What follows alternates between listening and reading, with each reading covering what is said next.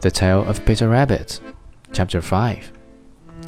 He went back towards the tool shed, but suddenly, quite close to him, he heard the noise of a hoe. Screech, scratch, scratch, screech.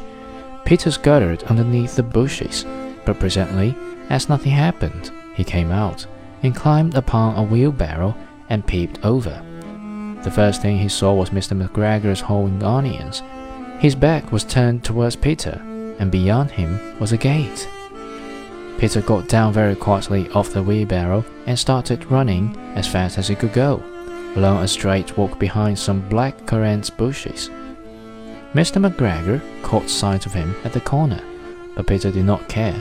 He slipped underneath the gate and was safe at last in the woods outside the garden. Mr. McGregor hung up the little jacket and the shoes for a scarecrow to frighten the blackbirds.